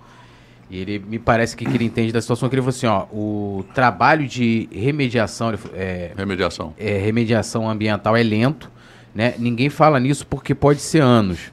Então, considere três anos de remediação ambiental e cinco anos de construção de estádio, né? Só daqui a uns oito, dez anos ele dizendo aí que talvez tendo que fazer essa essa, vamos dizer assim, higienização, sei lá como é que eu sei. É, remediação, descontaminação do terreno, descontaminação do solo. Como foi feito lá no posto Mengão ali, que está o Sim. Vamos agora, como foi feito. É, o Flamengo no... chegou, quando teve aquele terreno lá em Manguinhos, o Flamengo chegou. É. É, eu lembro que na época eles escavavam vários lugares, né? Ali no, Mai, ali no Maitá também a Casa de Saúde São José está fazendo uma, um, um, um prédio para câncer e tudo, e também tinha um posto de gasolina, demorou anos para começar a construção daquele, daquele prédio ali, e ele tem toda a razão. Só que é o seguinte, não necessariamente precisa ser lá, tá certo? Ah, demora 3, 4 anos para remediar, tá bom, mas pintou um outro terreno aqui, num lugar tal, não sei o quê, pô, beleza, vamos. Sim. Uh, eu acho que o Flamengo não deve ficar preso ao gasômetro. Acho que o gasômetro é um excelente lugar. Agora vamos ver como é que está o estado. A gente tem que ver, porque ali é, parece que é uma zona de, de. Não sei se é aterro que se fala, mas tem lençol freático uhum. muito baixo, tem que saber o custo daquilo ali. Então você tem que fazer um estudo do terreno antes. E é caro também. É tem que fazer um estudo do terreno antes para saber se é viável, né? Pô, vem cá, tá bom, no, custa 200 milhões a, a caixa, que é 250 milhões, mas custa mais cento e poucos milhões, para botar aqui um, uma, né, fundações de um estádio num lençol freático baixo, bababá, bababá. E, como é, e mais remediação, tudo. É, sim. Então a gente tem que analisar as várias possibilidades e botar alguém para procurar outros terrenos aí. Eu acho que tem mais terrenos aí em lugares tão bons quanto o gasômetro. Não é possível. Vamos entrar no papo da eleição agora, então? Bora. Já que o Simon já saiu é, atropelando. O Simon, Simon atropelou né? direto, né, cara? É, já saiu atropelando. Ele, ele tá tudo feliz com aqueles dentes. Vou te mandar a foto dele com os dentes. É mesmo, é? Igual o Gabigol, mas o Gabigol botou em um e botou em cinco, assim. Tá Caraca. Bom, é, entrando... Colando o Flá bombando, hein? bombando. Então, na, na, questão da eleição, o Landini se colocou contrário, né? A votação do sócio torcedor para presidente do Flamengo. Você concorda com ele? Você, ou você acha que. E você acha também que deveria ter um debate maior, mais profundo sobre isso? Não, eu, o, que, o que eu acho é o seguinte. Hoje, é, o que atrapalha, não sei se é a mesma, ou impede o Flamengo ter mais sócios uh, contribuintes é a questão da votação à distância, que é proibido. Né? Você tem, assim, se você não tivesse... Vamos supor que a gente não tem a limitação de mil, mas, porque hoje tem menos de 300 sócios off-Rio, contribuintes off-Rio. Mas se não tivesse a limitação de mil e tiver o voto à distância, tem certeza que esse número lá e as pessoas em qualquer lugar do mundo pode se tornar sócio contribuinte e ainda ganha de, junto um sócio torcedor nível Sim, prata, uma é coisa de, de, graça, uhum. de presente. Então, assim, se você for hoje na, na Gávea, você compra um título sócio patrimonial. Se você for hoje na Gávea, você compra um, tipo, um, um, um título de sócio contribuinte que pode voltar daqui a três anos. Só que é o seguinte, o cara na Gávea você vai ter que limitar, porque você não pode vender 5 mil títulos sócio contribuintes no Rio de Janeiro e o cara querer frequentar a Gávea. Imagina todo mundo no domingo, 5 mil pessoas entrando lá. Mas o sócio contribuinte off-Rio, você pode fazer isso. Então, assim, quem quiser entrar de sócio contribuinte off-Rio no Flamengo, desde que né, é, é, se permita o voto à distância, porque isso é quem realmente impede, e depois bater o mil, vamos liberar, ou antes de bater mil, vamos liberar essa essa, esse teto de mil, o Flamengo está livre para ter quantos sócios ele quiser. Né? E, e, e, junto com o sócio torcedor. O que eu não posso, o que não dá para fazer é o seguinte, ah, vamos comprar 10 reais e o cara só torcedor vai votar. Porra, não dá, cara, porque aí você tá, não está sendo justo com os outros sócios que Sim. pagam 200, 200 e pouco, etc e tal. É, e tem isso. Então, assim, eu acho que o Flamengo está pronto para poder, e, e, na mudança do estatuto, isso acho que tem que ser discutido é, é, e revista essa questão. A questão do voto à distância deveria ser, valer já para ano que vem para a eleição. Sei nem se consegue mais reverter isso. Mas, e também a limitação de mil sócios contribuintes off-Rio. Isso estando resolvido, os dois, porra, está aberto para quantas pessoas quiserem votar. E eu acho o seguinte, quanto mais gente votando, menos a chance de ter aventureiro. Eu sou, eu, minha opinião é contrária à opinião do Landim. Porque, porra, quanto muito mais gente, é muito mais difícil você manipular, manipular no bom sentido. Ó, dou um cargo aqui, pô, volta aqui, não sei o quê, e fecha ali e está é resolvido. Quanto muito mais gente tiver, e hoje em dia a gente consegue se comunicar com todo mundo, Sim. cada um dá é, suas ideias, como a gente está aqui. Olha, eu penso assim, penso assim, fulano e tal. É muito mais fácil para um sócio off-Rio poder votar nas pessoas uh, do que está eh, todo mundo aqui do que era antigamente, né? E você está fechadinho ali com meia dúzia de sócios, né? Meia dúzia no bom sentido. É, então é isso. Eu acho que dá para abrir bastante o clube, sim. E eu vejo com bons olhos. Eu acho que é uma maneira de democratizar mais o, o clube, as decisões, principalmente quem vai liderar o clube nos, em cada, a cada três anos. Eu estava falando com o Túlio rapidinho antes de você fazer uma pergunta. Exatamente sobre isso, né? No Internacional, a gente estava falando antes de você chegar aqui, Internacional, cerca de 30 mil sócios votaram na última eleição agora, nesse final de ano. 20 mil à distância. 28 mil à distância Exata... e 1.800 a presencial. Exatamente, então acaba ficando Incrível. um pouco mais democrático. Não, mas né? porque você. Só acontece isso, Vitor, porque você permite o voto à distância. Por que, que o cara vai virar sócio lá no Amazonas ou no Acre, se ele vai ter que vir do Acre até aqui Entrei para poder votar. Porra, meu irmão, só de passagem eu gastar uma fortuna aqui, estadia, passagem, não sei o quê. Não vem. Mas se você puder votar à distância, porra, vou entrar de sócio porque quero influir nas eleições do Flamengo e vou poder votar à distância. Porra, o nego vai virar sócio, cara. Uhum. É, e é bom para o clube é. também, arrecada mais. Tem, porra, olha só, a quantidade de benefícios para todo mundo. A minha pergunta é a seguinte, né? que é, como que você se coloca hoje dentro desse vou dizer assim, tabuleiro político do Flamengo? O Valinho é situação. É posição, é, é, é oposição, porra. é centrão. Como é que você você está hoje, se você se enquadra é, dentro desse, vamos dizer, desse xadrez, né? É, primeiro é o seguinte, antes de tudo eu sou Flamengo, tá? É a resposta meio em cima do muro, mas não é em cima do muro. Então, assim, as coisas boas eu voto a favor, as coisas que eu não acho boas eu, eu falo, voto contra ou critico, como eu tenho feito. E agora acabei de criticar a questão da SAF, a, a questão da gestão do, do, modelo de gestão do futebol, etc e tal. Cara, assim, tem uma relação boa com o Landim, quando encontra, etc e tal, mas não participo zero uh, da gestão do clube, não sei, não pergunto nada para nenhum VP, né, uh, converso com todos eles, me dou bem com todos os VPs e tudo, mas não discuto questão de gestão, do que está acontecendo, uh, não participo, né? É, o que eu acho é o seguinte, acho que a gente precisa melhorar, melhorou bastante, tá? Tem muita coisa que melhorou. A parte financeira continua muito boa, né? Desde que eu entrei lá em 2019, a área financeira talvez tenha sido a área que desde 2013 tem sido muito bem tocada e com ótimos profissionais executivos e VPs uh, ah, também. Então a área financeira melhorou, a área administrativa nessa gestão do Landim melhorou muito, né? A questão de organização, a questão de de licitações para compras, a próprio o, clube deu uma grande melhorada para quem foi lá, mudou novos restaurantes, as instalações muito mais confortáveis, né? Então assim, o próprio Remo também fez bastante investimentos. Então essa área administrativa, financeira, o Flagávia uh, melhorou. Eu acho que o comercial uh, também melhorou. Eu acho que marketing comunicação precisa uh, melhorar. Não é uma crítica ao Bernardo Monteiro, mas ele sabe a quem é que eu estou criticando. Uh, que tenho certeza que o Bernardo conseguiria fazer melhor do que está fazendo. É, então, assim, acho que tem áreas que precisa melhorar. É, e outra área que eu acho que precisa melhorar realmente é mudar é o modelo de gestão de futebol, que é o carro-chefe do clube. Também, de novo, não é questão de personificação, não é o, o Braz, ah, porque eu troco o Braz, melhora. Não vai melhorar, né? porque uh, é o modelo de gestão. Então, se você puder lá botar o Túlio hoje como VP de futebol, provavelmente vai continuar a mesma coisa. Você vai ter um. Porque o que, que acontece? Esse modelo de futebol que tem hoje não te dá uma previsibilidade do que, que vai acontecer. Se você muda o modelo de futebol, bota um diretor esportivo, é, que não acho que tenha no Brasil, provavelmente não tem. Você bota lá um diretor de scout que não está debaixo dele, mas está do lado. Você bota essa galera para responder direto. Assim, é um modelo europeu e um modelo americano. Tá? É, é, é copiar e colar é, dentro do Flamengo. Isso certamente vai, vai trazer mais previsibilidade no resultado, porque os resultados vão ser. Não vai ter isso, ah, porra, ganhou Libertadores, porra, não ganhou nada no ano seguinte. Isso assim, porque você tem um orçamento muito alto, então você ganha. Mas acontece às vezes você errar três treinadores e não ganhar nada no outro ano. Então você não tem muita previsibilidade.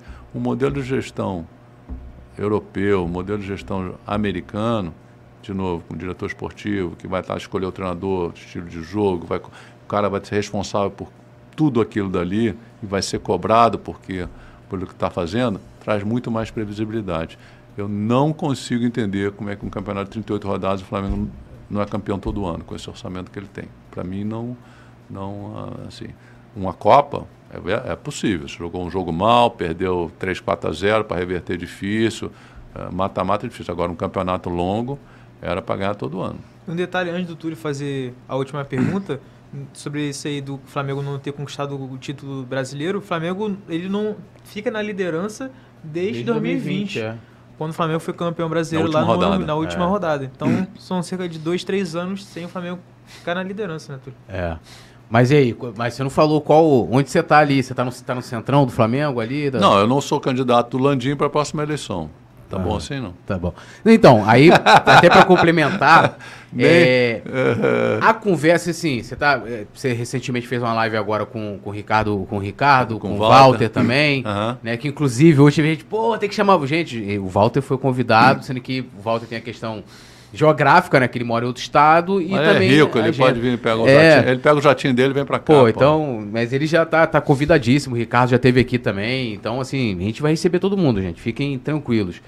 É, há conversas assim de, de tipo, com, com, com grupos, é, pessoas, figuras importantes também, é, que participaram da eleição, pra, pra, pra- já para a eleição já do, é, do ano que vem, é para alguma candidatura, de ter um candidato, tem conversas ali acontecendo? Ah, sim, já tem conversa. A galera já tá.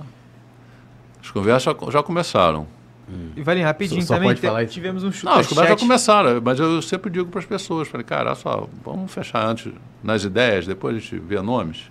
Porque não adianta, ah, vê nome, tá bom, aí ninguém quer. Pô, como é que eu vou fazer?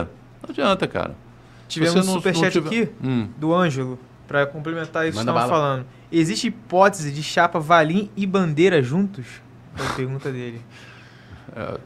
Como é que é a guerra lá do Hamas com Israel que eu resolvo isso antes daqui? Ou Ucrânia com a Rússia, é mais fácil. Não tem mesmo essa possibilidade Sem nenhuma? chance. Sem chance. Tem chance. É, eu queria fazer uma, uma, uma pergunta aqui, é, que é do Maurício Cardoso, ele é do grupo de conselheiros, né? Lá o grupo do, do Daniel Orlean. Ele pediu fazer pergunta, eu vou fazer a pergunta, eu tenho que tomar cuidado ao fazer essa pergunta, porque essa, essa questão está na, na justiça, né? E eu, e eu Cuidado, dou, qualquer coisa que eu fale Cuidado. é, Daronco, fica com enquanto corta o microfone dele aí. é, E alô, Simon, libera o Ah, e jurídico tem, do Coluna. tem leitura labial. Aí tu já viu que o cara leu o É, Gabigol lá é, ontem, Como é né? que é o nome dele mesmo? Pô, não lembro o nome Esqueci dele. o nome dele. Ó, ele pergunta o seguinte aqui, o Maurício Cardoso. Ele pediu para acrescentar essa pergunta, eu vou fazer. Ele falou: caso seja identificado e revelado publicamente é, o proprietário do perfil fake é, Dodin, né? Que Dodin, é Roberto Dodin. Roberto Dodin, e ainda caso essa pessoa seja associada ao Flamengo, qual a providência que o senhor acha justa ser tomada pelos órgãos do clube? Cara, você tem que ver o, o que, que prevê o estatuto, mas eu entendo que isso é uma. Se for algum sócio do clube, eu acho que ele tem que ser severamente punido, não sei nem se excluído. Isso, obviamente, tem que olhar o estatuto. Mas acho realmente gravíssimo que algum sócio, do, se for algum sócio do clube, tenha feito esse tipo de atitude, de ofender qualquer que seja a pessoa, né? E se esconder atrás de um perfil fake. Ah, o que me causa espanto é porque esse troço até agora ninguém ah, não conseguiu descobrir, né? Eu não, eu não entendo isso porquê. Acho que tecnologia, isso é- rapidamente você consegue descobrir. Ah, o IP, o qual computador, etc e tal, não sei por que que até agora... E, e, e- enfim, e o, e o próprio Bandeira, que é um deputado federal, Sim. que acho que teoricamente deve ter influência na Polícia Federal, etc., ou prioridades, eh, e é um interessado porque foi ofendido por esse perfil, além do ministro do STF, Moraes, né, o Moraes, é. Moraes o e Walter outras Monteiro também. Walter Monteiro, exatamente. Então, assim, eu não entendo por que isso não foi até agora ah, resolvido ou, ou esclarecido, né? Mas ah, concordo plenamente. Se, um- se for algum, algum associado do clube, ah, obviamente tem que ver o estatuto e eu não vi, mas é uma, uma penalidade é uma, é gravíssima, acho que tem que ser exemplarmente punido. E aí não sei se é expulsão, se é, não sei. Qual É, se for enquadrado dentro do meu artigo que eu fui enquadrado, né? Eu peguei 60 dias, né? 60? 60. Até você vai pegar uns É, 6 mil. O... Pô, então, esse aí, se for comparar o que eu falei, o ACF também, que foi também enquadrado nesse mesmo artigo, pegou, se eu não me engano, 90. Pô, esse aí, tipo, ofensa mais de um sócio, né? Se, se for sócio, ou seja, também falando. Isso aí tem que pegar. Nem sei, meu, lá o estatuto prevê até 360 dias, né? Não, mas é pouco, cara. Esse aí é gravíssimo. Esse Esse, tipo de coisa, é- pra mim, é pesadíssimo. É, é cara. pesado, né? Até para você poder coibir esse tipo de coisa, né? Tem muita gente que ofende no Twitter. Para mim, ofendeu pá, bloque, zero problema. Mas isso aí está ofendendo as pessoas, assim. Se não for perfil fake, aí, cara, te cabe ir para a justiça É. e, e- e catar o cara onde é que ele estiver. Se for associado ao clube, é mais grave ainda, porque está ofendendo um ex-presidente, ofendendo um ministro do STF, um outro hum, associado, outras pessoas. Né? Acho que até o BAP também foi ofendido, BAP se não também. me engano. Sim. É, BAP também. É, então, assim, porra, é indisculpável. Espero que não seja nenhum sócio do clube. Podemos ir pro final? Podemos. É, deixa eu só dar, dar- deixar aqui um salve aqui pro Eduardo, Márcio, SRN Madureira. E muita gente perguntou assim, Valim, Valim, você vai fazer... Valim não é candidato ainda. Não. É, Calma, gente. O que você vai melhorar o sócio torcedor? Então, calma. Marcelo Cavalcante, vai, vai dormir, Ed Wilson. Vai dormir? É o nome do perfil aqui. Ah, bom. Pensei que ele tá mandando eu dormir. Eu falei, porra, tá cedo ainda, cara. É, e MB Dark, o Léo José também que tá aqui. Léo Lembra- José de novo? De novo, Léo José é onipresente. É impossível entendeu? esse cara. Pô, não, outro dia ele, pô, eu falei assim, ele, ele estava, não sei o que que estava falando, eu falei assim, pô, Léo, não te mandei mensagem ontem que era de madrugada, eu sou o cara da madruga, né? Aí ele, não, você pode mandar pra mim qualquer hora, eu estou, se eu estiver dormindo eu acordo. Eu falei, ah, então tá bom. Então agora, Cara, 3 horas da 24 manhã. por 7. 24 por 7. Falei, Se vou você mandar... estiver sozinho de madrugada, sem ninguém pra conversar, tu sem liga pra ninguém. ele. Vou mandar mensagem Manda pra mensagem. ele. Tem tanta gente aqui tu, falando Valim presidente, É, Valim mas presidente, Valim- tu- Valim que tá estão com- até tá perguntando se ele pode trazer o Jorge Jesus de volta. Aí, ó. Olha, já pensou? Já pode já ser a primeira promessa. Traria o Jorge Jesus? Seria seu treinador? Se- eu fosse. se- Aí já é hipótese. Isso que tem Se- que decidir é o diretor esportivo. Ou seja, na estrutura de futebol do, do, do Valim, teria um diretor esportivo. Você falou um pouquinho aqui, a gente não entrou muito hoje na questão É, tem que ter, do, do, do futebol, porque- mas a gente. Porque a gente esse vai- cara, só rapidamente, Aham, ele- claro. esse cara é que vai desafiar o treinador. Né? Paga o Vitor Pereira, bota o Cebolinha de lateral direito, o diretor esportivo, o, o Vitor Pereira, cara, tá de sacanagem. Tu não vai botar o Cebolinha de lateral direito. Qual é, por que, que tu vai fazer isso? Então, assim, hoje ninguém vai desafiar um treinador do Flamengo se ele fizer alguma maluquice, ou pelo menos questioná-lo, alguém que entenda de estratégia, de jogo, que já tenha sido jogador, que já tenha convivido nesse meio e que possa chegar para o treinador e discutir com ele. Né? Eu entendo futebol, você entende, o Braz entende, mas eu duvido que alguém vai chegar lá no São Paulo e vai São Paulo, que porra é essa? Ninguém tem moral para falar isso com o cara, ele vai mandar você, nem vai, nem vai te responder.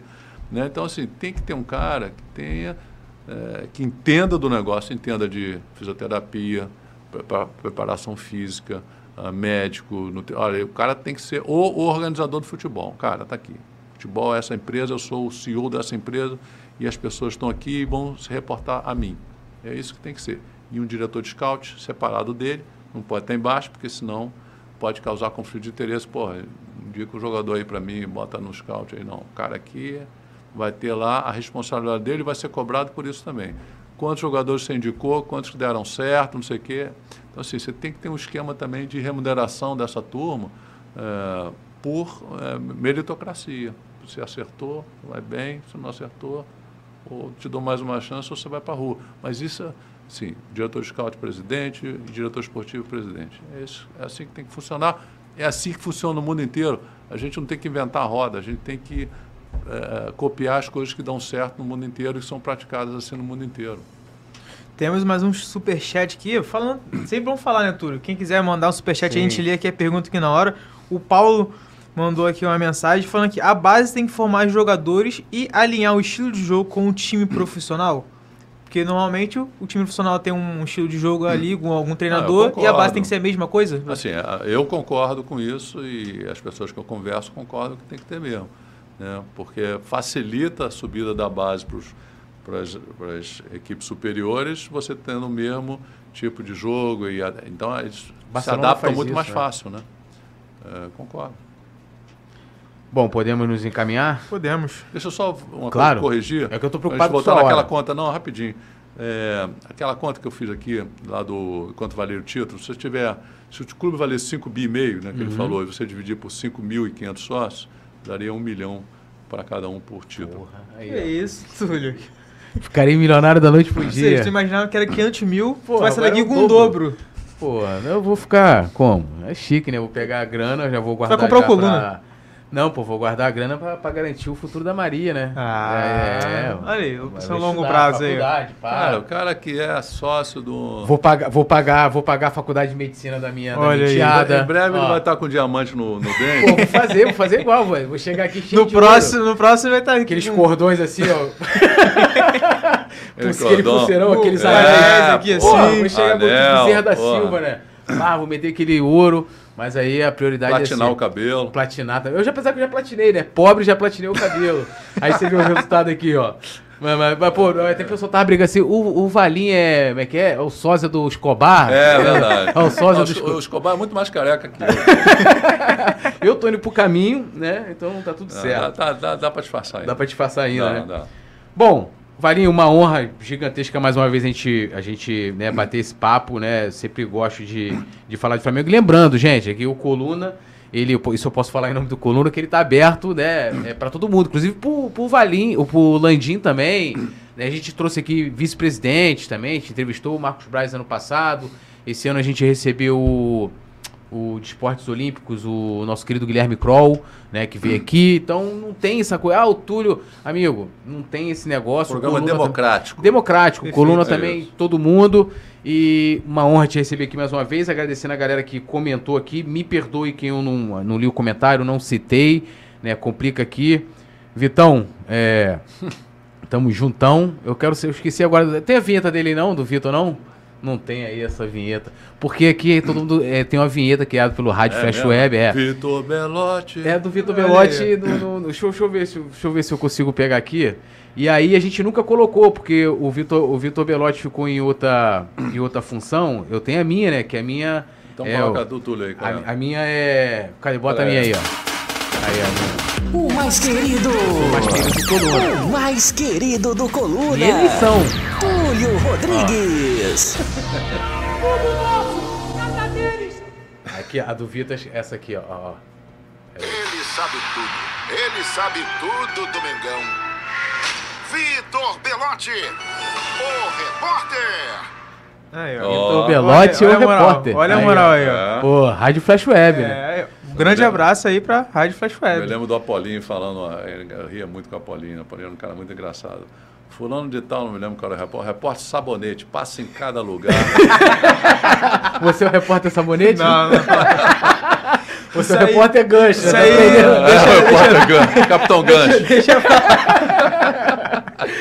Ma- É. Mais comentários aqui de Vali Presidente. Inclusive, deixar você dar, dar uma boa noite pro pessoal. Não, eu queria dar um grande abraço pro pessoal que tá, tá acompanhando aqui, quase cerca de mil pessoas aqui acompanhando.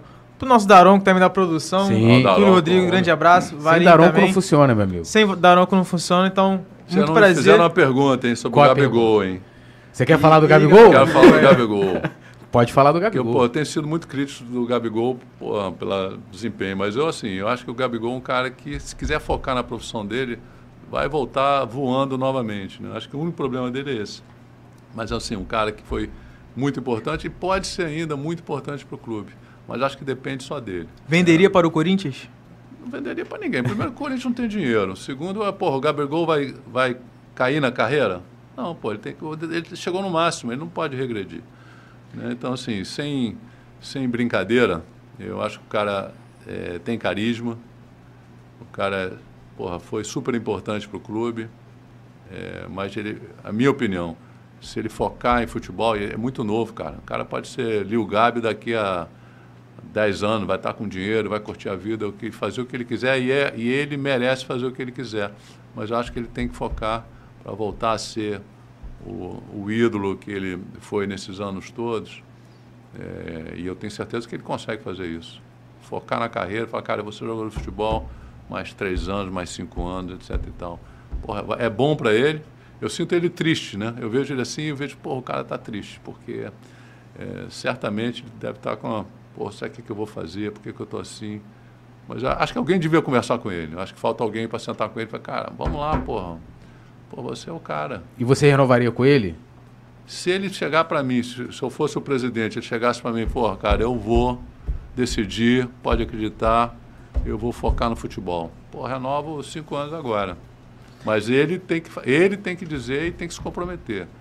eu vou ser Lil Gabi daqui a cinco anos. Pode renovar por cinco anos, que nos próximos cinco anos eu vou ser o cara. Porra, não, não, não, tem, não tem um cara melhor para estar no ataque do, do Flamengo. Mas ele tem que querer, cara. E assim, espero que ele queira, porque ele é um cara importante, né? E eu me lembro só daquela cena da final da Copa do Brasil que ele levantou a galera ali. Contra o né, próprio do pênalti Corinthians. Contra o Corinthians. Então, assim, é um cara importante. Se ele quiser, né, e ele falar, não, pode confiar que eu vou fazer. E certamente eu, eu renovaria. Não acha arriscado, não, termi- é, esperar 2024, faltando ali em junho, julho. Cara, mas isso que eu dizendo, alguém tem que chegar para ele e conversar com ele. Falei, cara, tu quer? Se você não quiser, também é o direito dele. Ele pode chegar, cara, eu quero continuar sendo o Lil Gabi também, os dois, é um direito dele. Aí tem que saber se o Flamengo quer uma pessoa que tenha duas profissões, né? É, Agora, se ele quiser mesmo, tem que renovar. Eu já renovaria no início do ano, mas ele tem que ter um compromisso. E eu acho que ele é um cara, me parece, não o conheço pessoalmente, só de. Mas é um cara que se falar que vai fazer, ele vai cumprir. Tem um outro Pelo menos, isso, aí, né? pelo menos isso eu tenho certeza que ele vai fazer. Pode se dar- ele disser que vai ler. fazer. Pode ler aí. Quer que eu leia? O Augusto César Santos perguntou se você conhece, tem conhecimento do PL 316323 sobre o voto não presencial obrigatório para clube e associações esportivas. Se eu não me engano, acho que até o PL, que é do Bandeiro, se não me engano. Não sei se é dele, mas o Walter Monteiro sempre comenta, enfim. é, mas parece que teve alguma. Eu não me lembro lá no clube o que, que aconteceu. Se É, teve alguma clube- liminar ou de algum lugar. Não me lembro disso, cara. É, no clube eu lembro que teve uma reunião que aprovou é, que, no caso, o voto à distância ficaria facultativo ao presidente né, da, da Assembleia. Então, tipo, acho que é isso. Se ele falar assim, ah, CH. É, aí o CH decide. Se ele chegar e falar assim, ah, não, beleza, ano que vem a gente bota, né, o que é diferente do que diz a, que é toda aquela alteração que teve ali durante a, a pandemia, né, a, a alteração da Lei Pelé, né, que inclusive o Walter entrou com aquela ação, né, na, na eleição passada e tal, Perere e Parará. Agradecer aqui ao Augusto César e Valim, você Não, agora, encerra aí com a... Agora encerra. é, com Prometo não palavras. falar mais, galera. Pô, por mim a gente ficava aqui até... É. Bom, eu quero mais, uma- mais uma vez agradecer a- o convite aqui. É sempre pô, é muito bom bater um papo com vocês, descontraído, né? Acho que é a maneira que a gente conversa sobre o Flamengo, falando as coisas sérias, mas de uma maneira Sim. é, descontraída. Muito bom.